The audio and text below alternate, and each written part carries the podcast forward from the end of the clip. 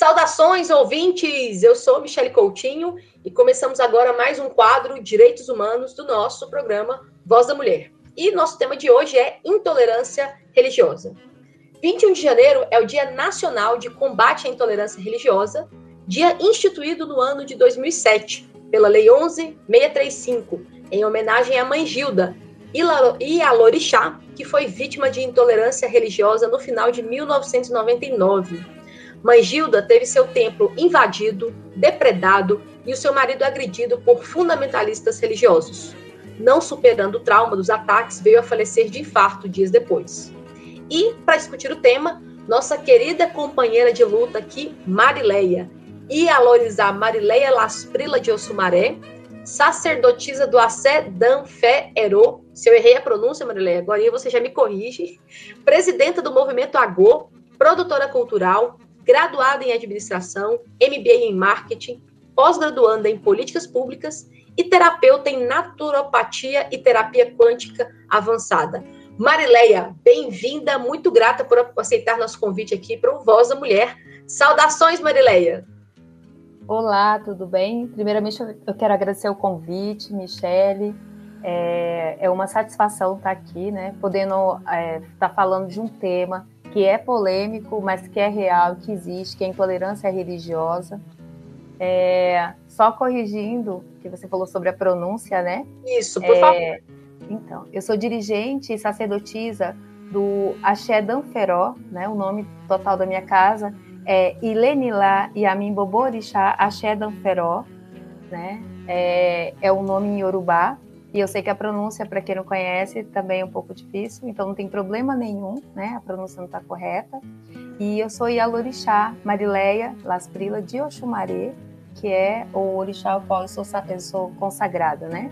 E sou uma sacerdotisa já dentro da, da minha tradição, tá? É, mas é isso.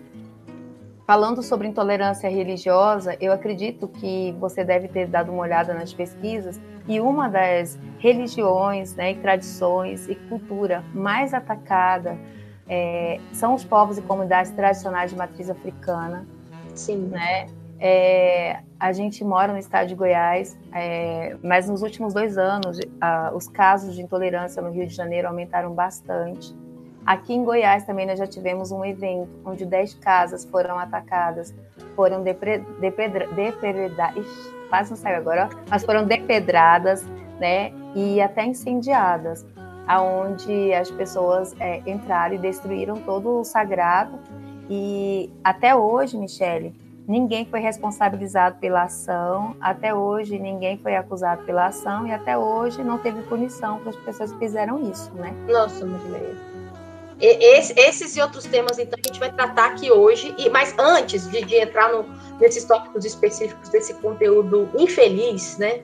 Desse tema tão com, com impunidade, com essas questões que você trouxe para a gente, eu queria, eu sempre gosto de começar aqui o nosso programa é, com aquela, aquele clássico goianês, do Covim, Procovô, né, como que você chegou até aqui, contando então para a gente um pouco da sua trajetória, que é ativista, somos, somos companheiras lá no Conselho Municipal da Mulher aqui de Goiânia, e como você se dedica, né? Como dedica essa atuação ao movimento de combate à intolerância religiosa.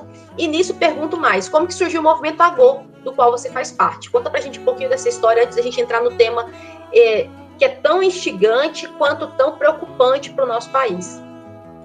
Então, é, eu já eu já nasci, né, é, dentro da espiritualidade. E quando eu era pequena, eu tive uma experiência com a espiritualidade através da minha avó paterna, aonde eu tive minha primeira iniciação em Jeje. Eu sou do norte, sou de Porto Velho, Rondônia. Eu nasci em Porto Velho, Rondônia, nasci na beira do rio, numa maternidade chamada Daci Vargas, que é na beira do rio. Então lá a gente tem uma cultura de falar que somos beiradeiros. Por quê? Porque nascemos na beira do rio Madeira, né? É, a minha família já, já é uma família que vem de povos comunidades tradicionais. O meu avô era soldado da borracha. O meu pai morava dentro da floresta amazônica. Ele morou lá 20 anos sem, é, de forma isolada, né? É, junto com os índios da, da região. E depois eles foram para Rondônia e lá ele conheceu minha mãe, casaram e constituiu a família e eu estou aqui nesse mundo, né? Maravilhoso É, então, assim, eu já vim de uma família de povos comunidades tradicionais. Depois disso, na minha maioridade, eu vim para Goiás, para o estado de Goiás, vim com 19 anos para cá.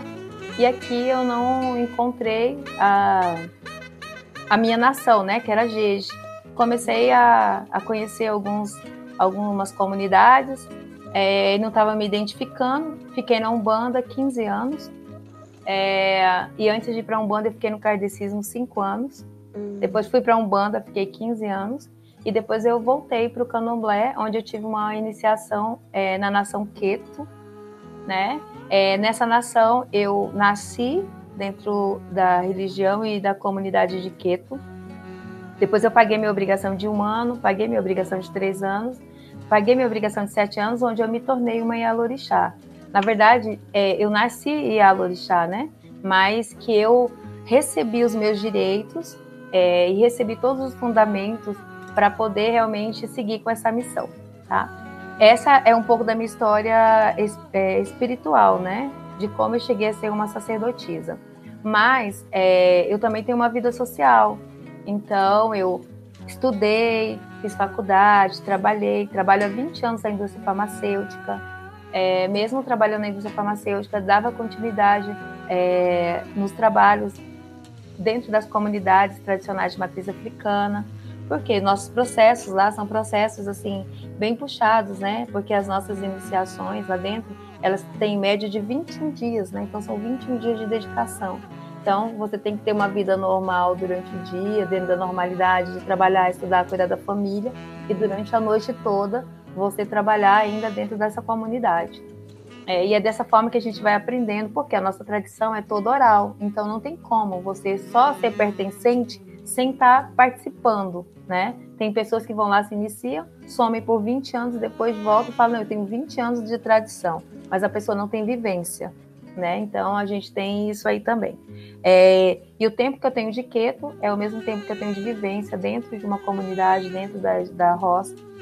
E a partir daí, é, a gente começa a conhecer o percalço, né? Da, do preconceito, a gente começa a conhecer o que é intolerância, o que é violência psicológica, o que é a violência mesmo verbal e até mesmo a violência em si, né, de agressão, pelo fato das pessoas não entenderem a, a sua cultura, a sua tradição, não entender a sua religião, porque eu falo para as pessoas, nós que somos de comunidades tradicionais de matriz africana, nós não somos só uma religião, nós somos uma cultura viva, onde perpetuamos né, toda a cosmovisão trazida pelos africanos né, de África, no recorte histórico que eles vieram é, de forma escravizada, né, é, sem ser da vontade deles, é, aonde a gente perpetua isso até hoje. Né? É mais de 300 anos e a gente continua perpetuando. É, eu falo que nós somos comunidade de resistência, né? porque o tempo passa, é, a gente já passou por várias etapas, né, é, de proibições, é, onde as pessoas às vezes falam, ah, eu não conhecia essa tradição, ah, eu não sabia que existia. Por quê?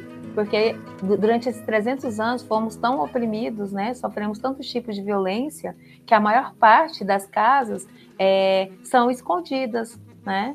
É, e as pessoas falam, ah, é aberto ao público? É aberto.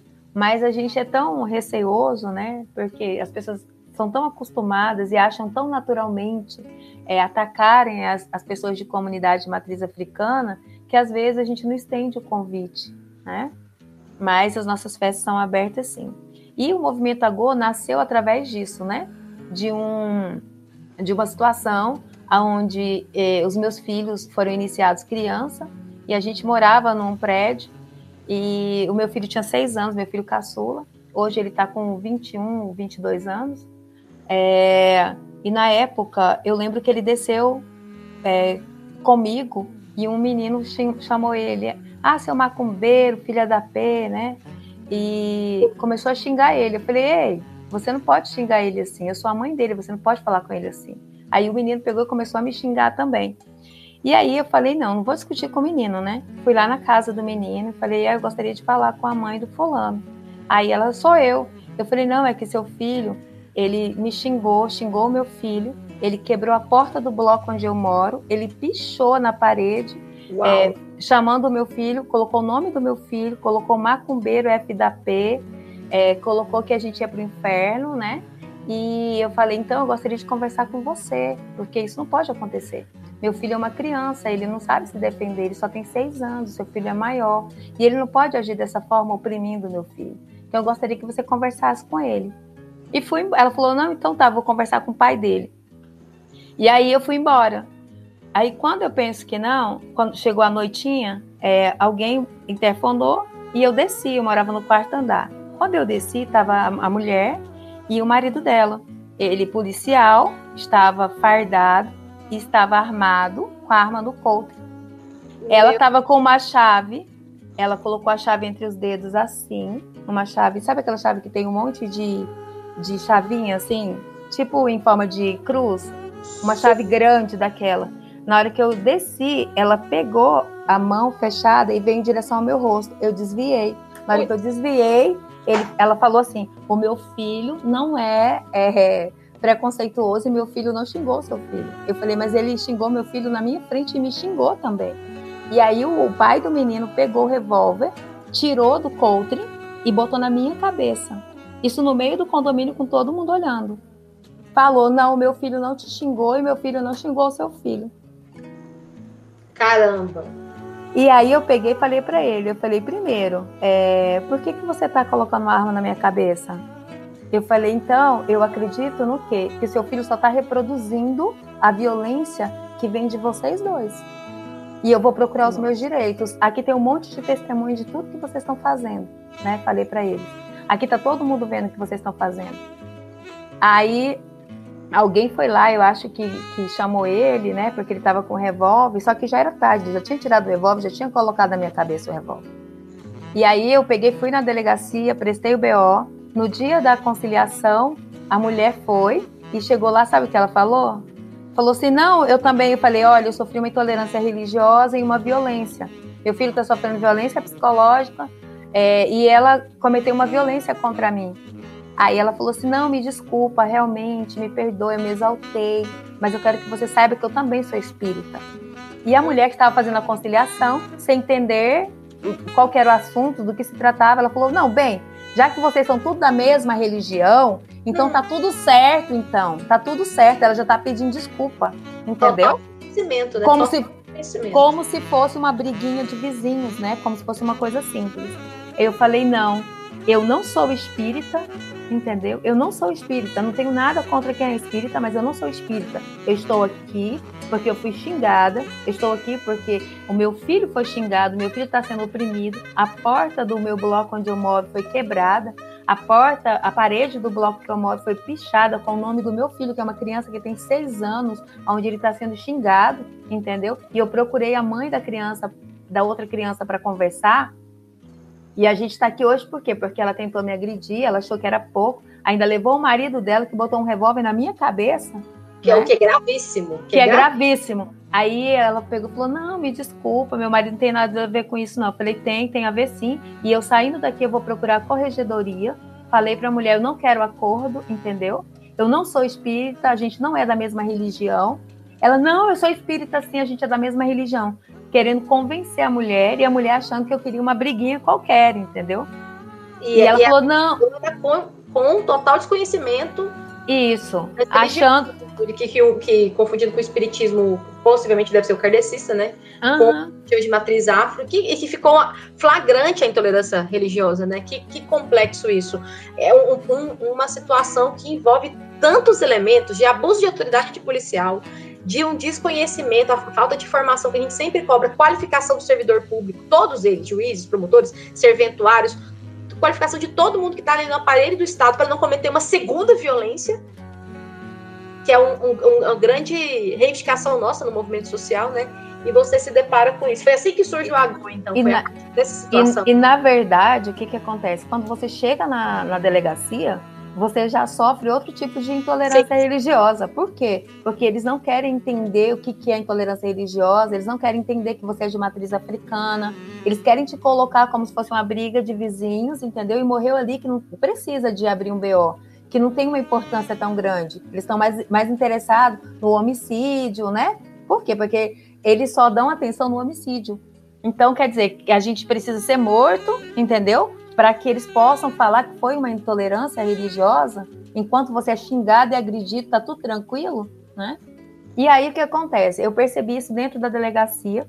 Uhum. Depois disso, eu fui na corregedoria, eu prestei uma, uma queixa contra esse policial pelo fato dele estar em horário de serviço, né? Ter saído da rota dele, ter ido na minha casa, ter ido com um revólver, ter colocado, ter tirado o revólver do counter e ter colocado na minha cabeça. Entendeu? E eu percebi também que a corregedoria também não queria entender. Hum. Né? E aí foi a primeira vez que eu conheci a parte é, da intolerância religiosa é, em instituição pública, né? Entendeu? Então, é, por quê? Porque vem do racismo institucional. Quando a gente fala de racismo institucional, todo mundo não entende o que a gente está falando, porque fala, ah, mas ela não é negra, ela não tem melanina, como assim racismo institucional? Né? Porque a gente já sofre esse preconceito porque a nossa crença, a nossa fé, a nossa tradição, a nossa cultura e o que a gente perpetua é através de um Deus negro, que é o Lodumare, né? Nós acreditamos em Deus negro e em deuses negros. Então, a gente é demonizado por causa disso. Mas o nosso Deus é o mesmo Deus de todo mundo. Assim como na Arábia é Alá, né? Em outros lugares, é, Deus tem um nome por causa da linguística deles, o nosso também. Nós somos de povo iorubá, culturalmente, a nossa língua é em iorubá, a gente reza em iorubá. Toda a nossa tradição é em iorubá. Então, o nome do nosso Deus também é iorubá, que é o Lodumare. E, e por isso, pelas pessoas não entenderem, não quererem entender, né? é, não quer saber, não quer entender, não quer ter o conhecimento, simplesmente é muito fácil a pessoa simples, só ter o preconceito, só, só cometer a violência e ser um intolerante né, religioso. E aí o que acontece? É, devia ter o um nome, né? Intolerância religiosa institucional. Mas eu acho que devia ter um. No um judiciário tipo... e na polícia, né? Pelo, pelo relato que você conta. Então, o que que acontece? É, eu percebi o quê? Eu parei, pensei, eu falei, bem, eu não vou ficar reclamando da vida. Eu quero entender o que eu aprendi com isso tudo que aconteceu comigo. Vamos filtrar o que aconteceu. Bem, o que aconteceu foi que eu, eu fui uma vítima de intolerância religiosa, né? Procurei ajuda na delegacia e não tive. Procurei ajuda é, na polícia mesmo, na corregedoria e não tive. E então o que está errado? O que está acontecendo? O que, que eu posso fazer? Né? De que forma que eu posso fazer? Ah, eu posso fazer algum trabalho voltado para desconstruir o preconceito. Eu posso fazer algum trabalho para difundir, divulgar a cultura tradicional de matriz africana dentro das instituições. O que, que eu posso fazer? Eu posso levar a nossa cultura, a nossa tradição, a nossa diferença, né? é, nesse, nesse vasto mundo aí de diversidades, que mesmo as pessoas não tendo interesse em ler, eu vou estar falando, uhum. né? Então, o trabalho do Movimento Agô nasceu daí. A uhum. partir do momento que eu falei, eu preciso fazer algo, eu tenho que fazer algo. Eu não posso ficar esperando a polícia me proteger de algo que ela não entende. Eu não posso ficar esperando a compreensão é, da, da justiça, dos direitos humanos, sendo que eles não sabem quem, quem nós somos, né? E foi aí que eu comecei a fazer um trabalho junto à Secretaria de Direitos Humanos, é, junto às, às, instituições que são ligadas à nossa pauta, que é a igualdade racial, né? Uhum. É, e, e, também porque a nossa tradição ela é matriarcal, né? É a única tradição e religião matriarcal que existe no Brasil. Então, eu falei, não, a gente também tem que estar dentro dos conselhos voltados para as mulheres. Por quê? Porque a gente tem que entender que a gente precisa se fortalecer para continuar sendo também essa cultura de é, matriarcal, porque a gente também está perdendo isso, né? Uhum. Sim. A gente tá, então, assim, o que, que acontece? A gente está sendo bombardeado de todos os lados, né? a gente tem pouco apoio do. Antes a gente não tinha nenhum, mas agora a gente já tem uma comunicação com o Estado, né, com a SES, com a Secretaria do Estado é, de Goiás. A gente já tem uma comunicação com a Secretaria Municipal de Goiânia, de Aparecida, de Trindade. É, a gente já tem uma comunicação em relação a outros conselhos, né? Conselho de Igualdade Racial, da Mulher e de Direitos Humanos. É, a gente já faz uma comunicação também com algumas faculdades, aonde as turmas que estão formando, a gente vai lá e fala sobre povos comunidades tradicionais de matriz africana, o que, que é, quem nós somos. E, Michele, quando eu vou fazer as, a, as falas, e eu abro para pergunta, a primeira pergunta sempre é: é verdade que vocês comem criancinhas? Uau! É. Então, assim, a gente pensa Muito que é brincadeira. É, mas são coisas muito pesadas, né? Eu falei, não, a gente não come criancinha. Eu tenho três filhos, criei uma sobrinha e tenho mais três filhos adotivos. Então, se a gente comesse criancinhas, a gente não teria filhos, a gente não teria o que perpetuar, né? É, eu falei, não, não é verdade. Ela falou, não, porque quando eu era pequena, perto da minha casa tinha um terreiro e a minha avó dizia que eu não podia nem passar lá perto, que eles comiam criancinhas. Então, por isso eu estou perguntando. Olha a então, desinformação criminosa, assim, porque não é só uma simples aspas, né, fake news e etc. As coisas tomam uma proporção assim criminosa de, de... gigantesca. Né? É, a última palestra que eu fiz lá na faculdade, eu estava dentro da sala, eu estava de turbante, estava com minhas contas e uma menina chegou na porta e quando ela me olhou, ela voltou. E aí, é, essa foi bem legal, que no final da palestra ela já estava sentada lá, né? E ela pegou e levantou a mão quando eu abri para fala. Ela falou assim: Bem, eu queria só me desculpar com você. Eu fui evangélica a vida inteira e tudo que eu ouvi falar sobre vocês era que vocês eram do demônio, que vocês eram do capeta, que vocês comiam crianças, que vocês matam animais. É, e eu nunca imaginei que a cultura de vocês fossem assim. Né? Então eu queria me desculpar com você, porque na hora que eu cheguei na porta e eu vi você, eu voltei, porque eu falei: Eu não vou ficar próxima dessa mulher, entendeu? Uhum. Só que ela falou, como eu saí da religião evangélica, que ela era evangélica, é, ela falou, eu não posso ser preconceituosa a esse ponto. Eu tenho primeiro que ouvi-la, para depois eu tirar as minhas conclusões. E ela se desculpou comigo, né, por tudo que ela pensava e por tudo que ela achava e pelo fato de ela ter me olhado e ter voltado para trás.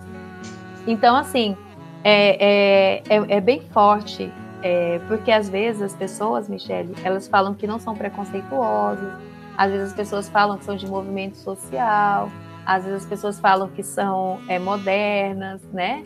Que não tem preconceito, que não tem intolerância, que não tem racismo, né? Mas quando você fala que é de comunidade de matriz africana, que você é uma sacerdotisa, que você é uma alorixá, naquele momento ali você já percebe que a pessoa não tem como ela expressa algum tipo é, de preconceito para você no rosto, no olhar, é, quando ela se afasta de você, ou quando ela não te dá oportunidade, entendeu? Uhum. Ou quando ela te corta, ou quando tudo que você propõe nunca é interessante, nunca é bom. É como se sempre você tivesse que estar tá condenada à invisibilidade, uhum. né? Como se você tivesse que estar tá condenado ali a ficar escondido o resto da vida. E eu falo para as pessoas, né? É, hoje nós temos a internet, a gente tem Instagram, a gente tem Facebook, a gente tem o YouTube, a gente tem as rádios, né, que, que são as, as rádios pela internet, essas uhum. plataformas, a gente hoje tem várias plataformas, vocês também estão utilizando o podcast. Sim. Então a gente não pode continuar escondido. Nós precisamos falar para o mundo quem somos, a gente precisa falar para o mundo que nós pertencemos a uma cultura tradicional. Por que tradicional? Porque a gente está perpetuando a mesma cultura só no Brasil há mais de 300 anos, né? uhum. né? Então, assim, a gente precisa estar tá passando essa informação, porque as pessoas, na verdade, têm preconceito daquilo que elas não conhecem, né? Sim. E às vezes elas não têm curiosidade de conhecer, então a gente precisa falar, a gente precisa mostrar a nossa cultura, a nossa cultura é muito rica, né? A nossa gastronomia é muito rica.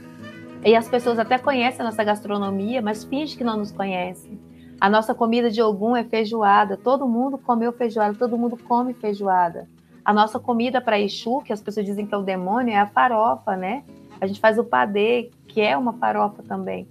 E as pessoas comem farofa e não sabem de onde veio a farofa, entendeu? E, tipo, eu, eu sou, eu sou demonizada, né? É, as pessoas comem acarajé, né?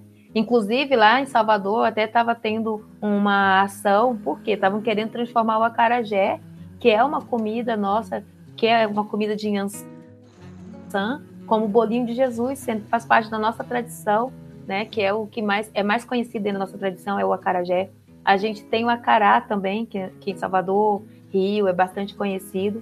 É. A gente tem outras, o caruru também, que é bem conhecido, que também é uma comida dos nossos orixás.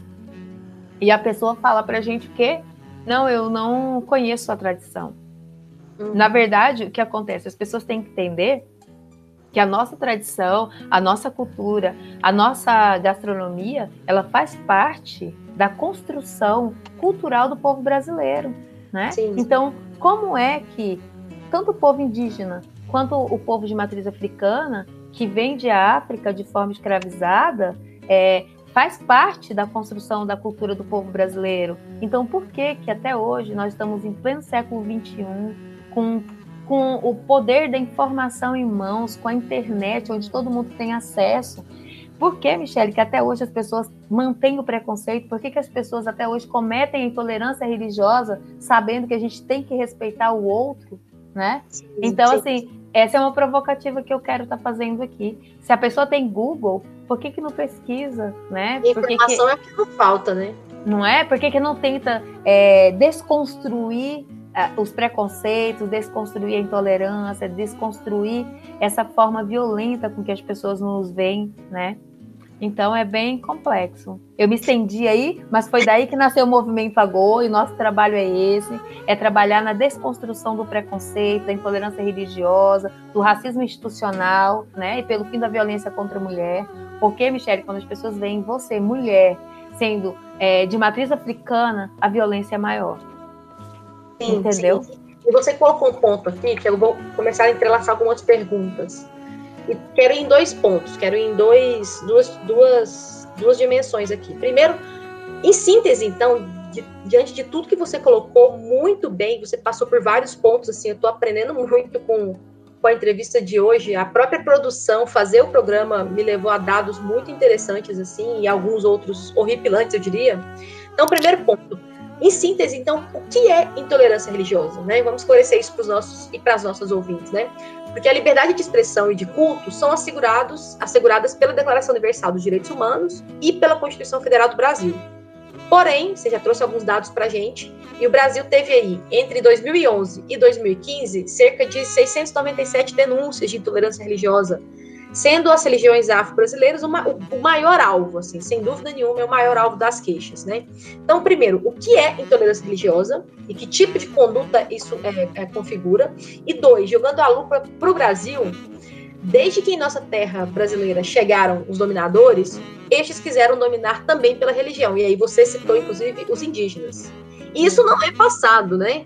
A gente tem relatos atuais, tem até um documentário muito interessante sobre o tema, é, relatos de pajés que cumprem essa liderança religiosa na comunidade indígena, que estão sendo é, isolados, assediados, violados, sobretudo por fundamentalistas religiosos, né? E, e você trouxe isso, muito bem. É o fim não só de uma religião, mas de cultura. Então, aí no caso da própria cultura indígena. Então eu te pergunto, como que você observa esse, esse próprio passado brasileiro, que ele foi desvirtuado, porque ah, durante muito tempo se pregou um verniz, com muitas aspas nessa hora, de passado de tolerância e sincretismo religioso. Eu nunca vi isso na história do Brasil em momento algum, né? E isso veio à tona, vem à tona agora após 88, para a gente debater esses temas tão importantes. Porque o que a gente vê no passado e no presente é muita intolerância, ódio, violência e, e, te pergunto mais ainda: as religiões afro-brasileiras são resultantes principalmente dessas trocas culturais, né? Ocorridas entre as religiosidades dos três grupos que entraram em contato no Brasil: índios, brancos e negros. Então, quais são os principais aspectos dessa religiosidade, ou dessas religiosidades, que permitiram essas trocas e sob quais condições políticas e econômicas elas ocorreram, né? desses, dessas duas dimensões. O que é intolerância religiosa para que o ouvinte, nosso ouvinte, fique capte bem, né? Porque, como você disse, você Sobre... está olhando na conduta, né? E a, essa questão aqui envolvendo a, miscigenação e a, e a troca cultural e religiosa no Brasil. Então, a, a intolerância religiosa, ela é a, ela é a falta, né? É, de habilidade, de vontade da pessoa de conhecer e de respeitar a diferença do que ela não conhece, do que ela desconhece, né? Por exemplo, ah, você é de candomblé? Não sei o que é e também não quero saber. simplesmente não conversa comigo, ou então a pessoa vai, vai te maltratar, entendeu? Pelo fato de você ser de uma cultura, de uma religião que ela desconhece, né? E ela não vai te respeitar por isso, ela vai te desrespeitar, ela vai querer te humilhar, né? Vai te chamar de macumbeiro, vai te xingar, entendeu? Vai falar que você é do demônio, que você é do capeta. Então, esse tipo de coisas.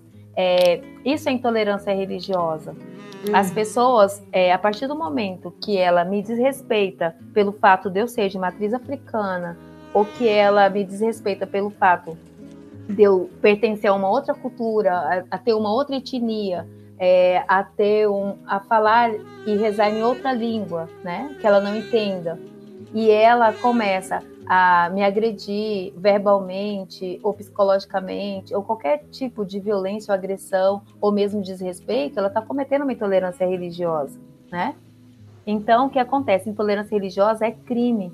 Racismo religioso é crime. A gente fala racismo religioso por quê? Porque a nossa, a nossa religião, a nossa cultura, ela perpassa é, o, a crença e a fé em deuses negros, né? A, a, diferente do que as pessoas é, pensam, a gente acredita num Deus único, que é o Lodumare, porque todo mundo acha que a nossa tradição é unicista, e não é. Bom, que ela, ela é, como é que a gente fala? Que acredita em vários deuses, não é isso. A gente Foi. acredita num Deus, né? E Deus tem os ministros dele, ministros para ajudar o homem a ter uma melhor conduta, a se tornar um ser humano melhor, né? E aí é onde entra os orixás, entendeu? Uhum. para a gente poder ter um caminho melhor, acompanhado de um tutor espiritual, sabe? Uhum. É, então, assim, isso é muito confuso na cabeça das pessoas. É, o que acontece? Quando você fala sobre essa, essas fases, né, da parte política e econômica, é, nós, não, nós nunca fomos aceitos dentro da política. Tanto é que quantos políticos que são de matriz africana que você conhece? De fato. Quantos são sacerdotes? Porque o que acontece? Muitas pessoas, para pegar os votos das pessoas que são de matriz africana, elas são frequentadoras, entendeu? Ela vai lá no seu terreiro, toma um banho de erva e já fala que é da religião. Quantas pessoas você vê aí falando que é de santo, que tem 30 anos de santo, que tem 50 anos de santo, que quer entrar nas questões é, de povos e comunidades tradicionais, sendo que não são de fato pertencentes à nossa tradição. Né? Nós temos uma ritualística, nós temos raízes, nós nos identificamos, nós sabemos de onde viemos, né? É, por exemplo, eu sou Elorixá Marilé de Oxumaré, é, fui raspada para Oxumaré no Ilê Unilé Azanador, através da Yalorixá Teresa do Omolu, né? Sou neta de santo do o João de Abuco, de Odé, que foi um dos primeiros pais de santo a vir aqui para o estado de Goiás, que já foi embora para Olorum, né? E hoje eu sou uma sacerdotisa, onde sou dirigente de uma axé, axé Danferó. E o que eu percebo é o quê? Que várias pessoas querem até ajudar a temática na parte do combate da intolerância religiosa e fazer ações voltadas para povos e comunidades tradicionais de matriz africana, é, mas o problema é que elas querem ganhar o louro como se elas fossem da comunidade, entendeu? E você, Sim. e você me dá alguma coisa para minha comunidade, isso não quer dizer que você é da minha comunidade. Você entende? Então nós somos, eu sou pertencente à minha tradição.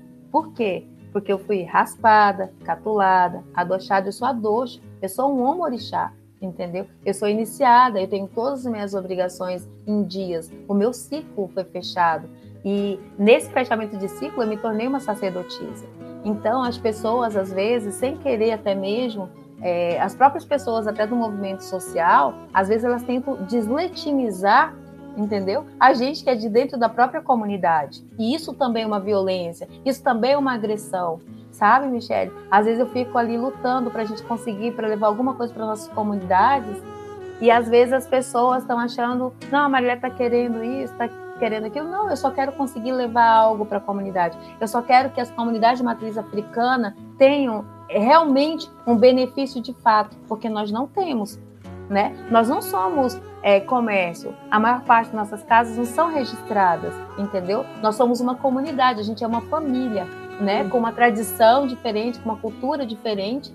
Só que diferente em que sentido?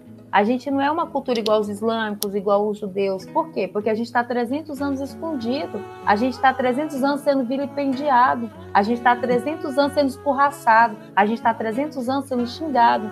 A gente está 300 anos, Michele, falando que temos direito como seres humanos dentro é, do, dos direitos humanos também. E no dia que eu fui fazer uma visita ao secretário, né, de Segurança Pública, ele falou para mim que não existe intolerância religiosa dentro do estado de Goiás. E eu falei para ele, realmente o senhor tem toda a razão. Não existe não. machismo, não existe racismo, não existe intolerância religiosa. Essas negações do, vindo do estado de uma autoridade pública, essas são criminosas também. Porque isso é muito sério. Dizer que não tem intolerância religiosa em Goiás Hum. Então, o que, que acontece? Mas realmente, é, se é, a gente for pensar, ele tem razão, porque não existe dados. Sabe por que não existe dados, Michele? Porque não existe uma tipificação dentro da delegacia para falar sobre intolerância religiosa. Então, quando eu chegar lá, eles vão tipificar do que eles acharem. Se eu chegar lá rasgada, vai ser lesão corporal. Se eu chegar lá só ofendida, vai ser uma briguinha de vizinho, entendeu? Vai ser uma confusão, uma briga de vizinho. Se, se alguém te assassinar, vai ser um homicídio. Ou seja, nunca vai ser uma intolerância religiosa. Na prática, existe os, rela os, rela os jornais, e quando não, nem tudo vai para o jornal, a gente sabe dos relatos, inclusive dos movimentos sociais, eles existem. Quando vai para as autoridades, uma, além da subnotificação que já existe, o Estado não tem um aparato suficiente, como os formulários adequados, como a, a, a qualificação dos servidores, como a gente comentou, para dizer que existe. Aí ele pode, aí nas palavras dele, realmente dessa, dessa perspectiva não existe tese. Aliás, eu vou até emendar com a nossa última pergunta, que nós estamos chegando no final e, e, eu acho que vai, vai ao encontro do que eu queria te perguntar sobre legislação no Brasil. Se a legislação brasileira é suficiente, pergunta. Se ela tem conseguido ter efetividade no combate à intolerância religiosa, e pergunto, inclusive, sobre essa efetividade no âmbito da educação como que se dá o combate à intolerância religiosa nas escolas? Michel, então, nós temos a lei 10.639, né, que seria uma obrigatoriedade dentro das escolas é, ser ensinado a nossa, pelo menos o professor falar que existe povos comunidades tradicionais de matriz africana, entendeu? Que a gente está aqui, que nós existimos, que a gente perpetua uma cultura, a gente perpetua uma fé, onde a gente tem uma gastronomia específica, a gente tem uma língua específica que é o Yorubá, que a gente tem indumentárias específicas são próprias, nossas, entendeu? É, mas é, é, isso não é cumprido. 90% das escolas não falam sobre nós nem, nem perante a lei decretada 10.639. Por quê? Porque os professores, ou os diretores, ou os secretários das escolas são evangélicos. E eles acham que se for falar da nossa cultura, é como se estivesse disseminando, divulgando, difundindo e colocando na cabeça das crianças a nossa religiosidade, entendeu? E aí, mais uma vez, a gente está sofrendo intolerância religiosa velada dentro da educação, dentro do sistema, né? Nossa, e isso é, muito sério. Então é uma, é uma briga, não é uma luta. A gente é vilipendiado por todos os lados. Mesmo a gente sendo respaldado e resguardado por lei, nós temos lei que nos ampara. A gente tem o decreto 6040, a gente tem na educação a lei 10.639, a gente tem o, o artigo 5 né, da Constituição, a gente tem o plano nacional voltado para os povos e comunidades tradicionais de matriz africana sabe? A gente tem o Plano Nacional para Povos Tradicionais, mas nem com isso tudo, Michele, nós não conseguimos, nós não conseguimos de forma nenhuma é, minimizar ou diminuir os casos de intolerância religiosa. Por quê? Porque todas as vezes que a gente sofre intolerância religiosa, a gente não consegue registrar com tipificação. Quando a gente consegue ligar para o Disque 100, né, é, e fazer uma denúncia para o Ministério Público direto, ou para o Ministério, é, Ministério Público Direto dos Direitos Humanos, né? É, aí sai na lista. Mas se a gente não liga, não sai. A gente fica na invisibilidade. E o que, que acontece? Invisibilidade é onde nós estamos e é onde eles querem que a gente continue, né? Mas isso aí é o trabalho que o Movimento Agô faz. É a gente não ficar na invisibilidade, é a gente continuar divulgando, difundindo a cultura dos povos comunidades tradicionais de matriz africana, né? Nós estamos aí, a gente está na luta, nós existimos sim, nós temos os direitos sim, mas a gente precisa da aplicabilidade desses direitos. A gente precisa ter voz, Michele. Nós precisamos ter voz, entendeu? Por quê? Porque a gente está lá na invisibilidade junto com as minorias, entendeu? Sim. Junto com as minorias. E o que acontece? Eu fico é, olhando quando se fala sobre direitos, né? É, e a gente procura realmente a aplicabilidade desses direitos, a gente não consegue respaldo, a gente não consegue ajuda.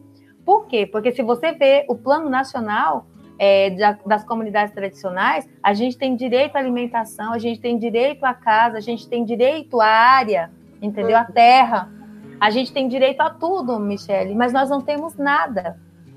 A gente tem direito, mas nós não temos. Não foram efetivados. Não são efetivados. Não, folha de papel, como dizem alguns teóricos. o papel timbrado e assinado está lá, entendeu? Mas a gente não recebe.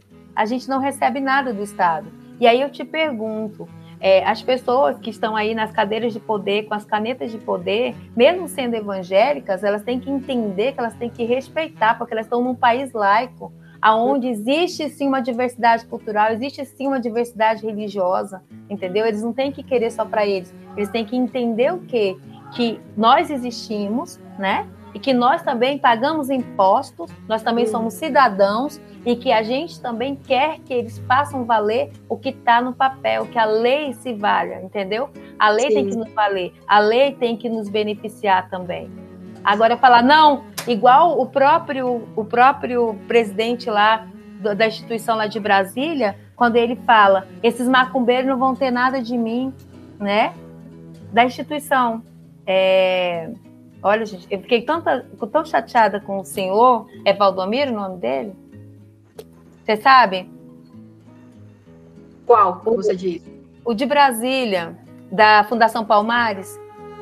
Ah, sim, o Camargo. Esse sim, mesmo senhor. Ele presta um grande desserviço, presidente da Fundação Palmares. Ele mesmo fala: esses macumbeiros não vão ter nada de mim. E ninguém fez nada, Michele. Ali, isso é um caso de intolerância religiosa, muito, entendeu? Muito, muito, e ninguém fez nada. Saiu no jornal e sabe o que aconteceu nessa gestão? Nós não temos nada. Nós não temos nada. Essa é a verdade. Nós não conseguimos nada. Os terreiros estão fechados por causa da pandemia, né? As uhum. comunidades estão sobrevivendo como? De que forma? Uhum. Entendeu? Como e, que a gente está sobrevivendo? E muita coisa aí pela frente, porque essa semana a Câmara aqui em Goiânia aprovou que atividades religiosas são essenciais Será que são todas as atividades religiosas, todas as religiões?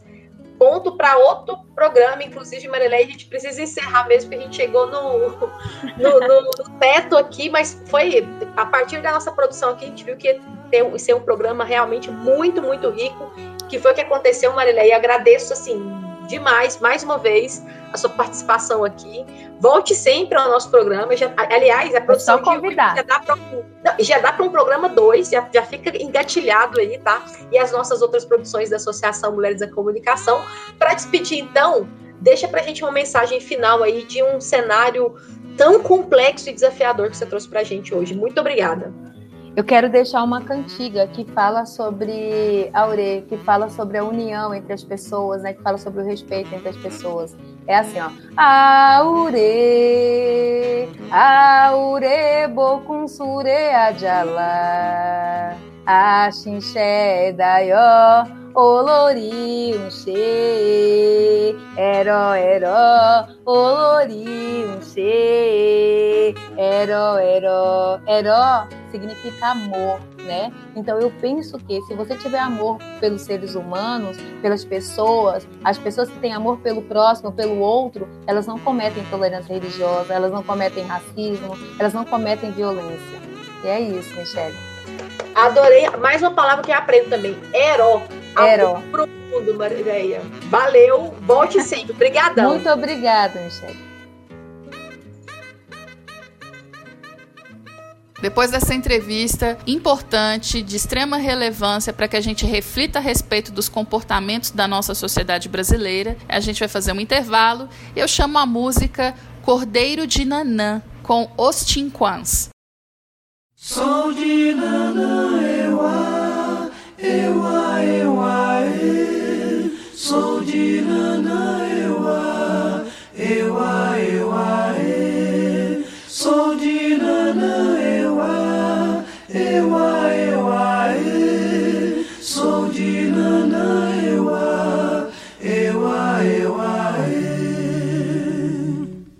Soldier na ewa.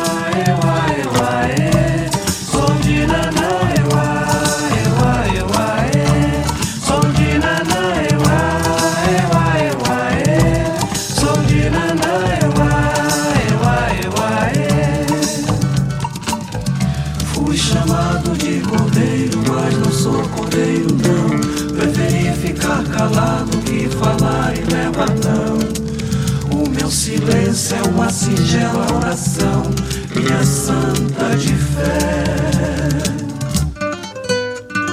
Meu cantar, meu cantar, vibram as forças que sustentam meu, meu viver. Meu cantar, meu cantar é um apelo que eu faço a Nanaê.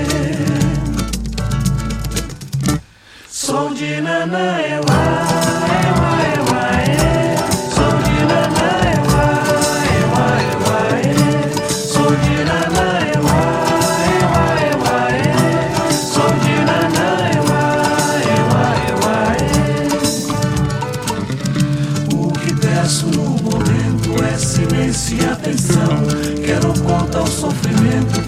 passei sem razão.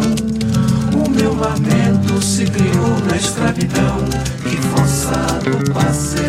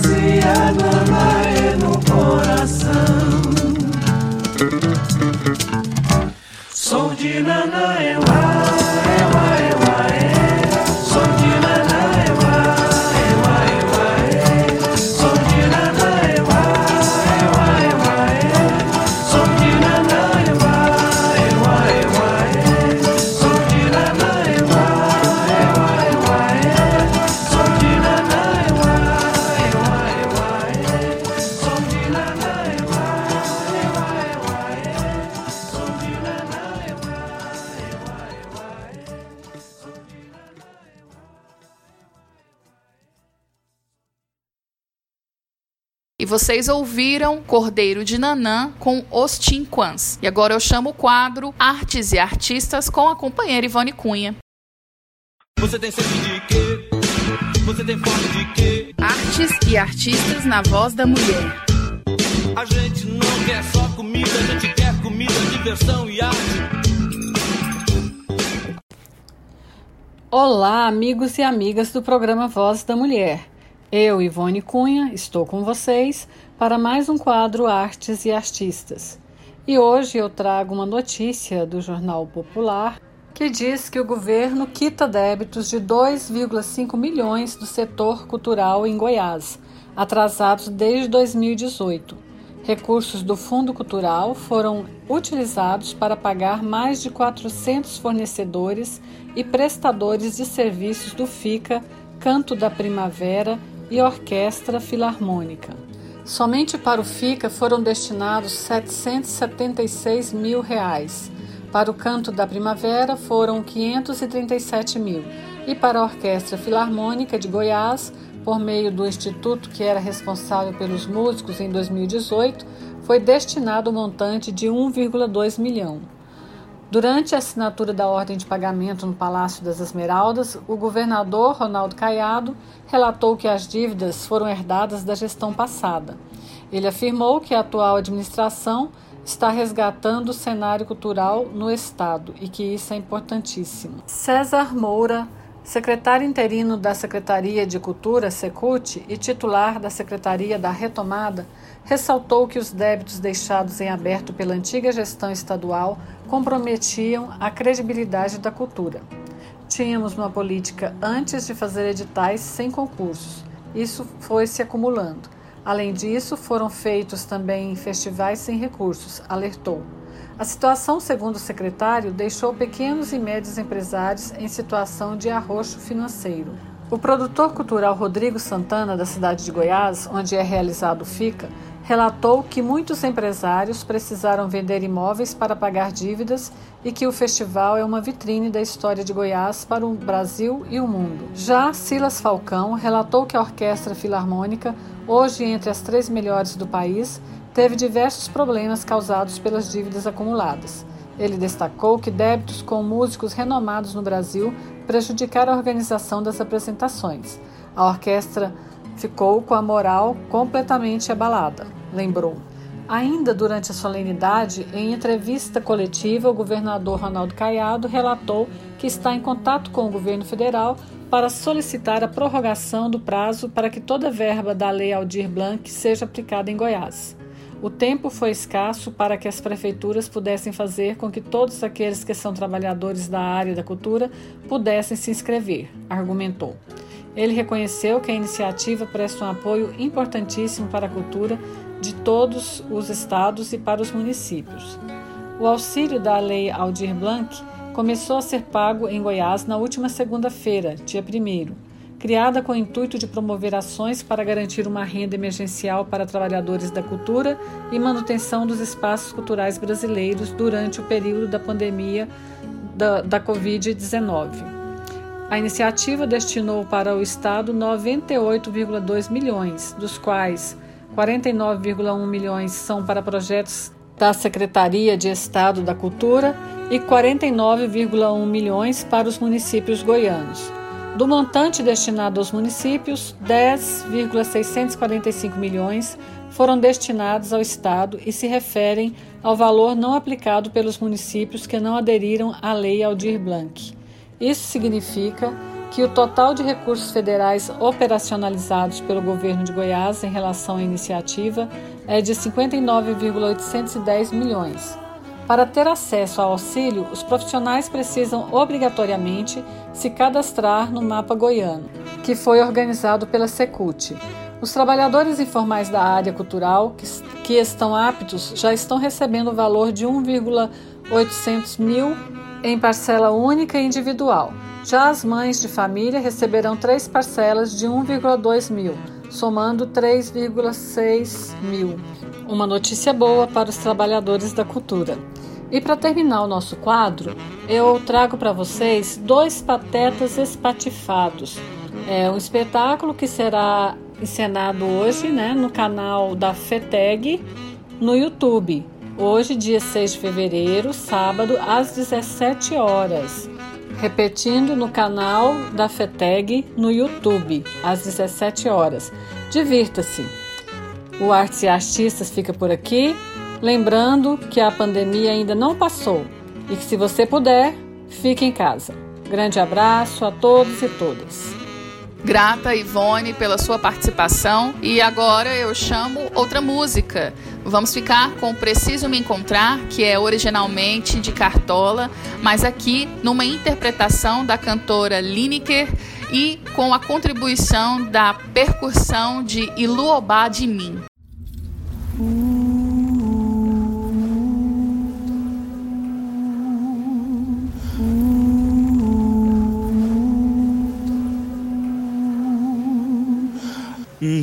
Deixe-me ir, preciso andar, vou por aí a procurar. Rir pra não chorar.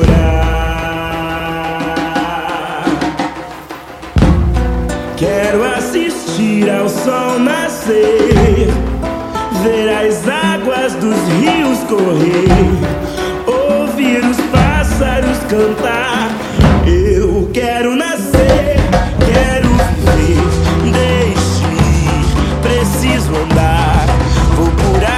procurar rir pra não chorar. Se alguém por mim perguntar, diga que eu só vou voltar depois que encontrar. Quero assistir ao sol nascer, ver as águas dos rios correr.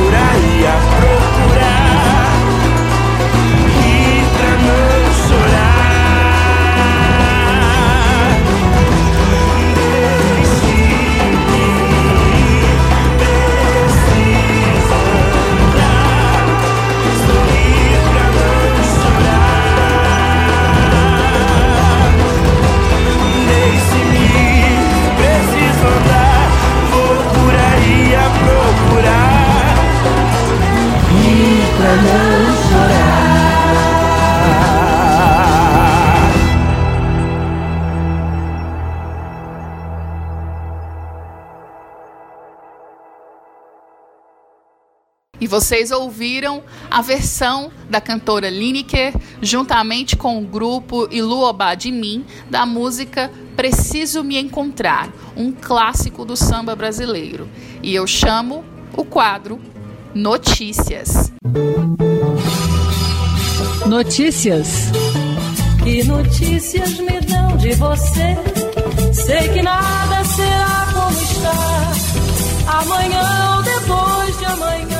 E eu começo o quadro de notícias falando de oportunidade de emprego. Isso mesmo, o Cine Goiânia disponibiliza 720 vagas para cursos profissionalizantes.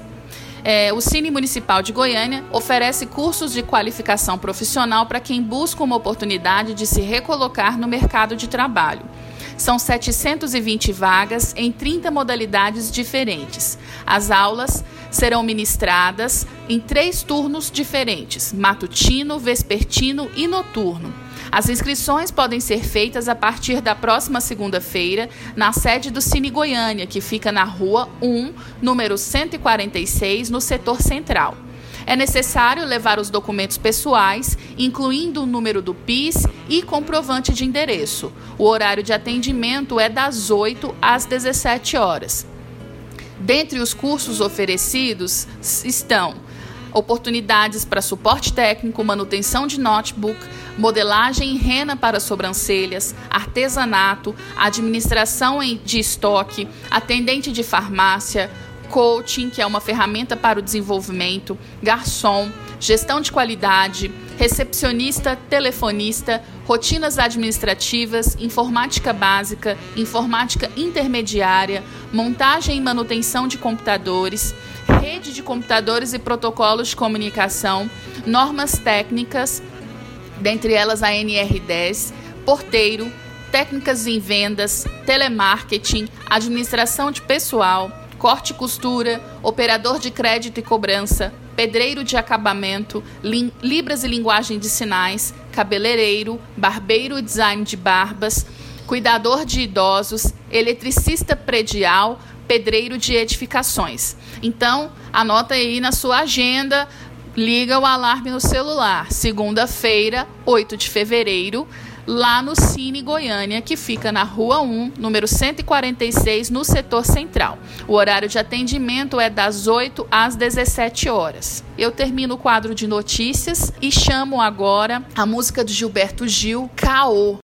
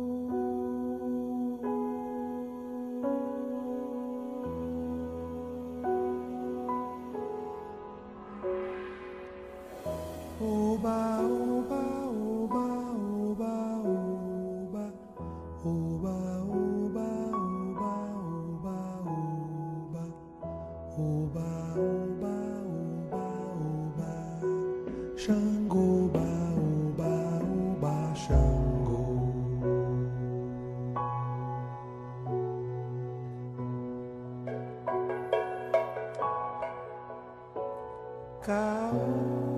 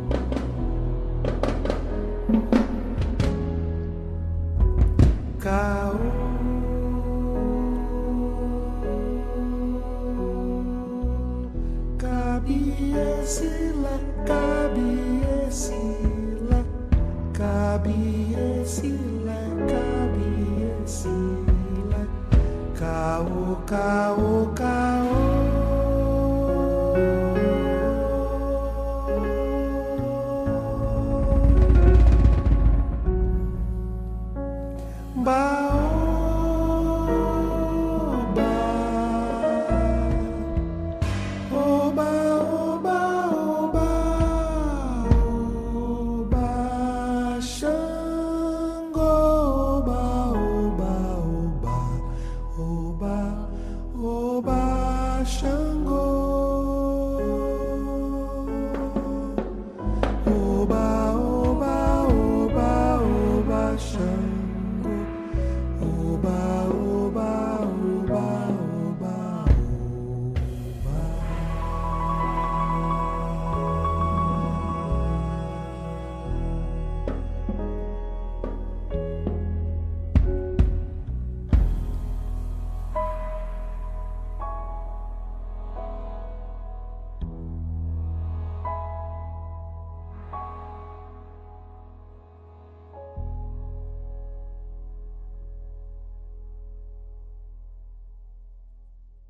E o nosso programa vai chegando ao final, mas não antes sem a contribuição da nossa companheira Aparecida Damascena no quadro Momento pela Paz.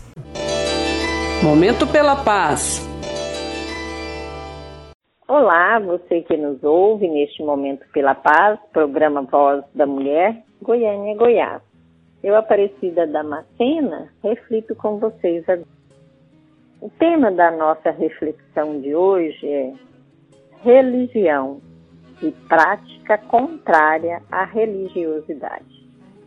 A religião, as religiões em sua são todas dotadas das mais boas intenções, que é fazer o bem, ligar ao sagrado e a busca de viver a paz.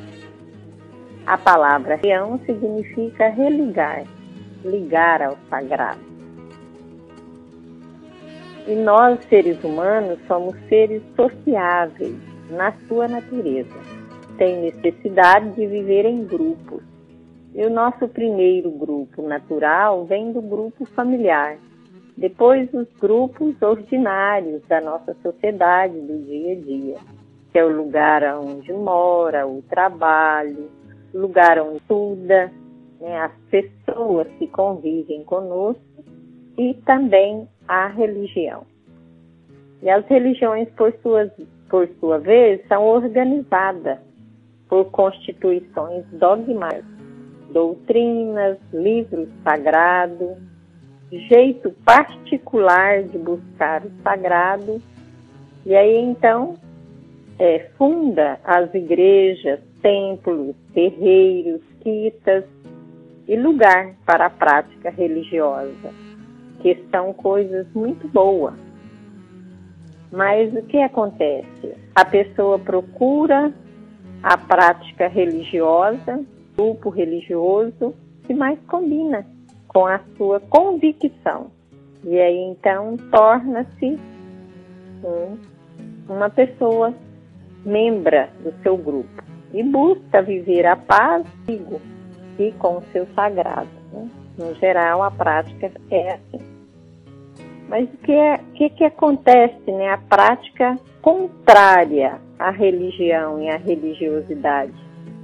Então, o fanatismo da pessoa se dogmatisma naquela prática religiosa, mas usa o contrário, vira um fanatismo, um desequilíbrio, e a pessoa torna fora do uso aí pratica erradamente a intolerância religiosa, que muitas vezes acontece contra outro grupo ou até mesmo contra pessoas do seu próprio grupo, que é muito ruim, causando confusão, divisão, guerra e até morte. Então isso acontece no dia a dia e as pessoas às vezes usam o nome de Deus que não é bem assim né? Ela está de uma forma para usurpar, para prejudicar a outra pessoa. Então, a prática realmente da religiosidade é diferente, porque o ser humano, quanto mais pratica o bem, quer fazer o bem, e quanto mais se torna uma pessoa religiosa, aí é mais passiva, é pessoa respeitosa, e que respeita os direitos, os valores das outras pessoas. Então, cada dia mais zela para não ser preconceituosa.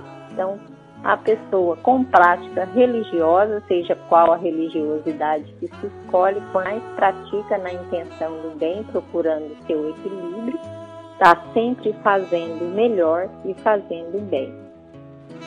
E a mensagem que eu quero deixar para vocês hoje é de um professor, seu professor doutor José Wayne, ele nos dizia assim: quanto mais procura o saber, quanto mais pratique a religiosidade, mais a gente se ajoelha diante da humanidade para que ela se torne melhor. Então, eu, Aparecida Damascena, vou ficando por aqui. Gostei muito de participar com vocês desse tema, que é bem a minha área. Eu sou teóloga e gosto muito de participar. Vamos sempre buscar o saber, fazer o bem e dizer não ao preconceito, práticas de intolerância, seja qualquer que seja. Lembre que a pessoa sendo diferente de mim, é uma forma de eu aprender mais com ela. Deixar de pensar que o mundo é engessado ou é um padrão só porque a minha mente quer. Vamos ser cada vez mais religiosos e religiosas, buscando o nosso sagrado para que a humanidade seja cada vez melhor. Então, um grande abraço a todos e todas. Eu, Aparecida Damascena, fico por aqui. Até o nosso próximo programa. Eu agradeço a todas, todos e todos os ouvintes que ficaram conosco até aqui. A sua audiência é o combustível que nos estimula a continuar o nosso trabalho de trazer informações de interesse público para o debate. Eu peço para que compartilhem o nosso programa e deixem seu recado no nosso site no www.mulheresnacomunicação.com, assim como nas nossas redes sociais, no Facebook, no Instagram ou no Twitter, no arroba Mulheres na Comunicação onde você também encontra muita notícia de Goiânia, Goiás, aqui do nosso Brasil e do mundo todo. Sintonize diariamente na nossa web rádio Mulheres na Comunicação, seja no nosso site ou no nosso aplicativo disponível na loja virtual Play Store. Assim, nós seguimos conectadas, conectados, conectades. Vocês também podem ouvir esse programa e os nossos programas anteriores nas, nas plataformas de streaming: Spotify, Apple Podcast, Amazon Podcast, Google Podcast, no Anchor e compartilhar aí com a sua família, nos grupos de WhatsApp, com os amigos. Afinal de contas, esse conteúdo que a gente produz é relevante e é feito especialmente para todas, todos e todos vocês. Eu peço também que fiquem em casa. Se tiverem que sair, usem máscara, pratiquem etiqueta respiratória, mantenham o distanciamento social, lavem sempre as mãos e levem o álcool em gel sempre consigo para que nós consigamos nos proteger e prevenir o coronavírus. Afinal, A pandemia existe e infelizmente persiste, mas Agora, em pleno fevereiro de 2021, a vacinação começou a acontecer e é a esperança que nós temos de que nós possamos retomar as nossas vidas sem tantas interferências e sem tantas restrições à nossa liberdade, principalmente a de ir e vir, não é mesmo? Eu peço que se cuidem e aguardo vocês no próximo sábado. Um grande abraço. Mulheres na Comunicação. Apresentou Voz da Mulher, a revista feminina nas ondas do rádio. Ela é delegada, ela é deputada, prefeita e juíza. Uma produção da Associação Mulheres na Comunicação. Mulher brasileira, mulher brasileira, cidadã brasileira.